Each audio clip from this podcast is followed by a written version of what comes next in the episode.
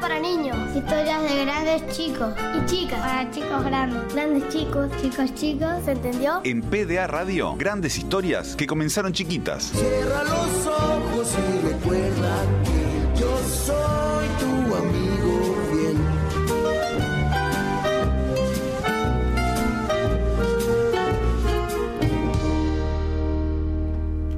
Qué presentación de espacio, ¿eh?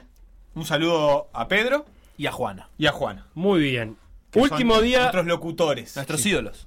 No, Bueno, eh, mis ídolos. Hay que hablar ¿Qué en... programa de radio que hacían, Radio Cuarentena? Sí. Que no lo pasan más, lo extraño muchísimo. Les digo a los dos que lo, lo extraño realmente No mucho. Eh, me- me quiero mucho de música con ellos. Me quiero solidarizar con dos comunicadores que Sí. perdieron su No, no, no, no.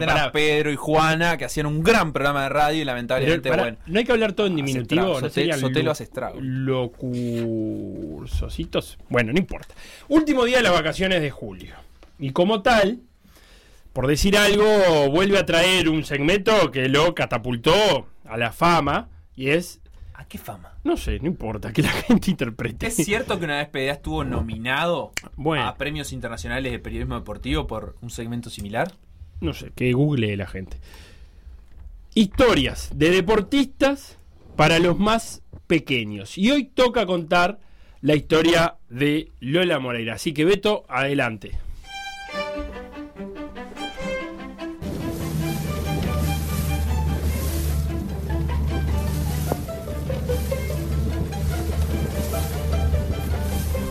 Estar en un barco es algo que a la mayoría de la gente le sucede pocas veces en la vida. Un viaje en vacaciones. Un paseo en alguna laguna de Rocha. Visitar a un familiar que vive en Buenos Aires. Yo una vez crucé un arroyo en una balsa.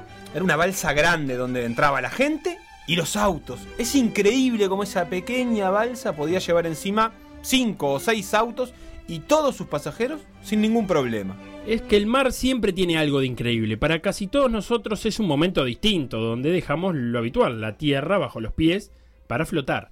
A pesar de que nos quedamos muy, muy, muy quietitos con los pies haciendo fuerza hacia el suelo, igual un poco nos movemos porque las olas amacan el barco y a nosotros. Existe, sin embargo, una serie de personas que prácticamente viven en el agua. Hombres y mujeres que pasan más tiempo en barcos, en lanchas y en veleros que en sus propias casas. Gente que está acostumbrada a que el suelo bajo sus pies esté siempre moviéndose. Hay marineros que se encargan de llevar cosas de un lado a otro del mundo. La mayoría de las cosas que compramos, desde las televisiones hasta la ropa. Pasando por juguetes, PlayStation o la comida, que viaja por el mundo en barcos gigantes. Mucha gente hace muchas cosas en el mar. Timoneles que dirigen sus barcos entre las tempestades, pescadores que consiguen la comida que llega a nuestras mesas, un montón de personas que hacen del mar su casa para que los que estamos en la tierra vivamos mejor. Los que viajamos poco en el agua, a veces podemos sentirnos mareados. El piso del barco se mueve al ritmo de las olas y el cuerpo se sacude. Cuando uno viaja a Buenos Aires, por ejemplo, siempre se encuentra alguna persona que en el trayecto se siente mal o que quiere sentarse y que el viaje termine rápido. Pero la gente que vive navegando es tan particular que les pasa todo lo contrario. Es así, los navegantes extrañan estar en el agua, los movimientos suaves de las olas o incluso las tormentas que te hacen saltar el corazón de la boca cuando cae un rayo. Esa gente no es como cualquiera. Cuando están en sus casas sienten que les falta algo, incluso algunos se marean, desacostumbrados a ese suelo tan quieto que llamamos tierra. Les parece que les falta algo. Cuando están en el suelo, miran al mar con tristeza y extrañan. Algunos cuentan los días que faltan para embarcarse, se mudan a casa cerca del agua, cosa que se levanten a la mañana y sea lo primero que vean. Los más osados directamente viven en el barco. Hay navegantes que viajan con su velero por el mundo y cuando llegan a su país no van a una casa o a la casa de sus padres o sus novios. Amarran el barco en el puerto y siguen viviendo ahí. Entonces, de noche, mientras todos tratamos de dormir, ellos se dejan amacar por las olas pequeñitas del puerto y se duermen profundo soñando que en cualquier momento vuelven a salir al mar. En Uruguay nacieron muchas personas que hicieron del mar parte de su cuerpo. Navegantes que recorrieron todos los mares del mundo. Algunos por trabajo, otros por placer, otros por deporte. Algunos de ellos llegaron a rincones inimaginados, donde apenas algunas personas han estado antes. De esa cantidad de personas que son mitad cuerpo y mitad agua, hoy vamos a contar la historia de una niña a la que sus padres llamaron Dolores Moreira, pero a la que todos le van a decir Lola.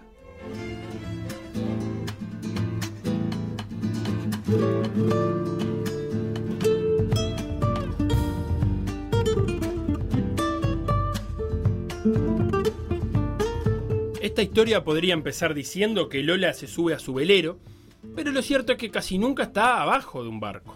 La frase quedaría mejor así. Lola a veces pisa tierra firme, pero la mayoría del tiempo está flotando. A Lola no le gustan los peces. No los come, nunca tuvo uno, y cuando va a un zoológico se queda mirando los flamencos cuando todos entran al acuario. Como podrán imaginarse, cuando anda arriba del barco algún pez pasa a visitarla, incluso se sube al barco. En esos momentos, no le queda más remedio que arrugar la nariz, sacar la lengua, mirar para otro lado y agarrar el pez para devolverlo al agua.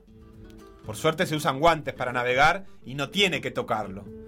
Pero si a Lola le hubieran gustado los peces, hubiera elegido un, deporte para ir por abajo del agua, no por arriba. Yendo al principio, hay que decir que Lola nació el 16 de febrero de 1999, así que hoy apenas tiene 21 años. Podría pensarse que 21 años es poco tiempo para que la historia merezca ser contada, pero no es así. A Lola le quedan muchísimos años por delante y las cosas que hará todavía no pueden ser contadas, pero en el tiempo que lleva navegando en el agua y caminando por esta tierra, le han pasado muchísimas cosas, y todo gracias a un poder mágico que la hace única. La mayoría de las veces, ella está en un velero pequeño, tan pequeño que entra una sola persona. Si la vemos desde la playa, desde un puerto o desde otro barco, pensaríamos que está sola, pero ella nunca está sola. Dolores Moreira es especial y sabe escuchar un idioma que muchos de nosotros ni sabíamos que existe. Lola es la niña que escucha el viento. Ella no le dice nada porque si hay algo que no puede hacer es que el viento la escuche a ella. No es lo mismo escuchar que hablar. Para lo primero se necesita boca, para lo segundo oído. Y el viento, como todos sabemos, tiene muchas voces y Tiene- muchas lenguas. Una voz fuerte que sopla y sopla y mueve los árboles. Tiene una voz suave que despeina los pastos. Tiene tantas voces como sean necesarias. Pero nada sabemos de orejas u oídos en el viento. Así que Lola, rápidamente, aprende a escuchar el viento, sabiendo que el viento no la va a escuchar a ella. Pero no le importa. A ella le alcanza con oír. Lola nació en Paysandú, una ciudad que mira el río todo el día. Para los que nacen allá, el río Uruguay es parte de su vida. Algunos nadan en sus aguas, otros se sientan a tomar mate mientras lo miran, algunos más pescan y otros, como Lola, se tiran en un barquito a andar por sus aguas. Pero nadie, nadie le da la espalda. Así que Lola, impulsada por su mamá Mariela y su papá Ernesto, empezó a practicar deporte y ya de muy chiquita empezó a andar por las aguas del río Uruguay y nunca más volvió a ser una persona de tierra. Lola se empezó a destacar muy rápido en un deporte que se practica más de lo que pensamos, pero lejos de ser muy popular. No es el fútbol, ni el básquet, ni el tenis, ni siquiera el atletismo o la natación. A Lola le empezó a gustar la vela. Y no solo eso, además empezó a ser buena. Como no es un deporte tan habitual, lo que pasó es que la familia de Lola tuvo que encontrar soluciones raras para poder acompañarla. Cuando a un niño le gusta el fútbol, sus padres la tienen fácil. Le regalan una pelota, unas medias, los guantes de golero. Pero cuando a una niña le gusta navegar, la cosa se pone más difícil. Así que la familia de Lola se tuvo que poner a conseguir un barco para que ella pueda ir a las competencias. Y después tenía que enganchar al barco el auto para ir a los torneos que eran lejos de su casa. Porque los barcos que compiten tienen que descansar. Entonces, cuando hay un torneo a 500 kilómetros, el auto tiene que llevar al barco para que el barco pueda descansar y llegar con fuerzas a la competencia. Lola empezó a recorrer el país. Y luego empezó a recorrer el continente. Y luego empezó a recorrer el mundo. Eso es lo que pasa cuando a los 12 o 13 años ya sos una de las mejores.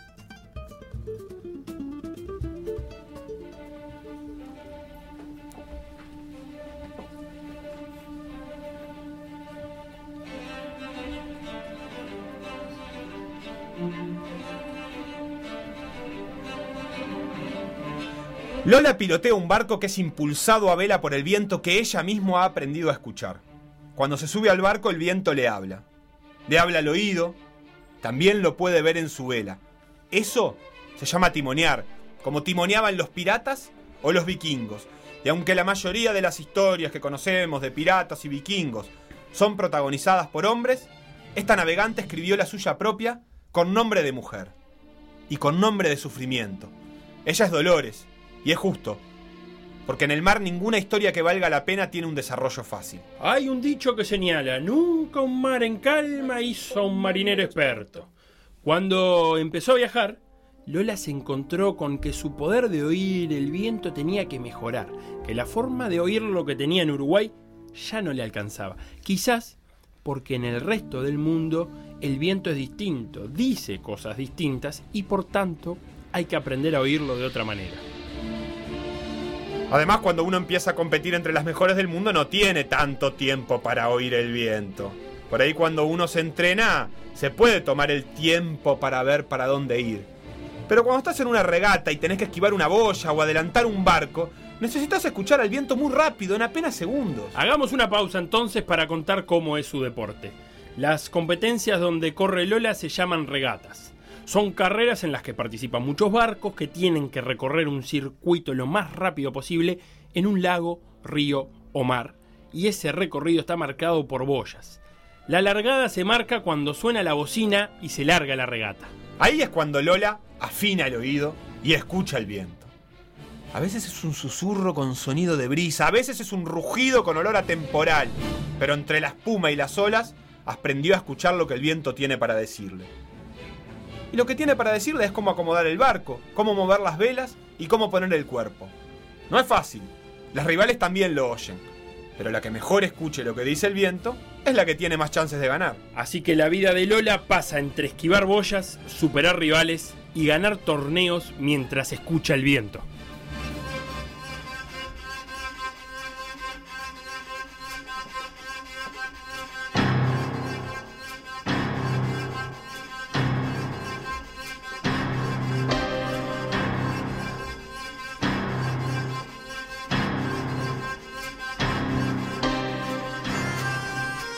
Si decimos que Lola es una pirata, tenemos que hablar entonces de un tesoro. Porque no hay pirata sin tesoros y porque no hay tesoro que no quiera ser descubierto. Estaba en Canadá, muy lejos de su casa en Paysandú, de su querido río Uruguay. Ese año, todas sabían que el lago Ontario tenía tres tesoros esperando al llegar al final. Eran los Juegos Panamericanos. Y había tres medallas, una de oro, una de plata y una de bronce.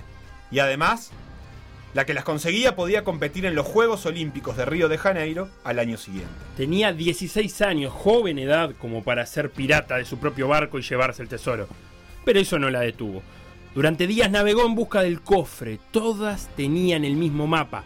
Sabían a dónde había que llegar. Pero la cosa es que había que llegar antes que las demás. Claro, porque en el deporte de la vela todas tienen el mismo mapa. Esa cruz roja que marca el destino es para todas igual. La diferencia es que cada navegante elige su propio camino. Por eso es importante escuchar al viento.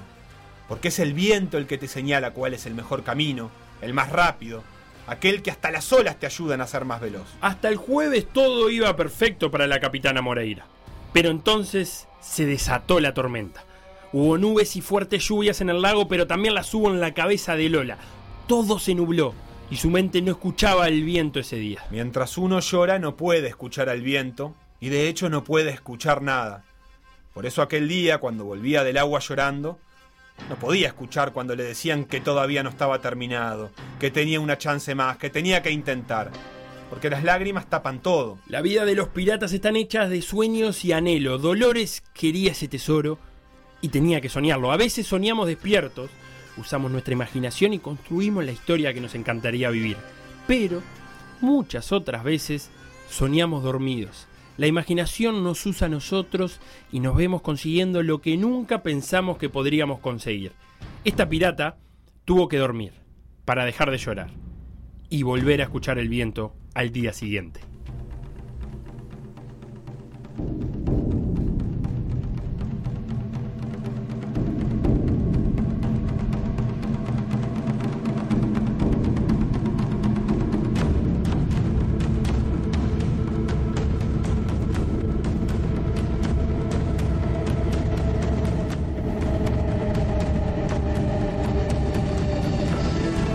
No solo al viento hay que escuchar, también hay que escuchar a la gente. Su entrenador se llama Luis, le dicen el chato y sabe muchas cosas. Ese día, Luis habló mucho con Lola. Le habló de cómo mejorar, le habló de cuáles eran los errores que había cometido, le mostró las posibilidades. Las lágrimas de Lola se fueron terminando y las nubes se fueron yendo de su cabeza. Al otro día, Lola se prepara para alargar la última regata, pero ya sabe todo. Sabe lo que tiene que hacer y aprende algo nuevo. El viento se escucha también con el cuerpo, no solo con los oídos. Lola prepara cada centímetro de su cuerpo y escucha el viento como nunca. Pasa las boyas sin equivocarse, va dejando atrás a los barcos de sus rivales y cuando cruza la meta, sabe que todo cambió. Espera las posiciones finales, mira atentamente y se da cuenta que el tesoro es suyo. Termina segunda, se asegura la medalla de plata de unos Juegos Panamericanos, algo que muy pocos uruguayos han logrado antes. Y no solo eso, además confirma su clasificación a los Juegos Olímpicos de Río. La vida sigue, los sueños también. Poco tiempo después, un día cualquiera, de esos pocos días en que está en su casa en tierra firme, se va a dormir la siesta, a descansar. Solo podía pensar en que dentro de poco estaría en unos Juegos Olímpicos, que navegaría junto a los mejores del mundo. Pero la despertaron. Era su mamá Mariela y su hermana Agustina. Lloraban, pero no eran malas noticias. La despertaron para contarle que había sido elegida como la banderada de todas las delegación uruguaya para los Juegos Olímpicos de Río. Lola fue campeona del mundo juvenil, consiguió medallas en el circuito mundial y ha triunfado en Sudamérica muchas veces. Ganar es hermoso y ella se ha acostumbrado. El mar es su casa. Ella se mueve al ritmo de las olas y estar ahí es estar bien. Pero si una cosa tiene para recordar de sus días en la Tierra, es aquella ceremonia inaugural de los Juegos Olímpicos. Abanderada, caminando por delante de la delegación uruguaya, la tierra estaba firme, como siempre, pero esta vez ella se sentía tan cómoda y tan contenta que no le importó. Y el viento, que no podía faltar a la cita, se dedicó a flamear la bandera. Lola tiene 21 años. Le queda mucho por recorrer. Competencias importantes la esperan. El año que viene estará en Japón, en los Juegos Olímpicos. Y luego, quién sabe, muchos mares que seguirá navegando, con su barco como casa, un mar como sueño, y como siempre, con su secreto más preciado, sin dejar de ser la niña que escucha el viento.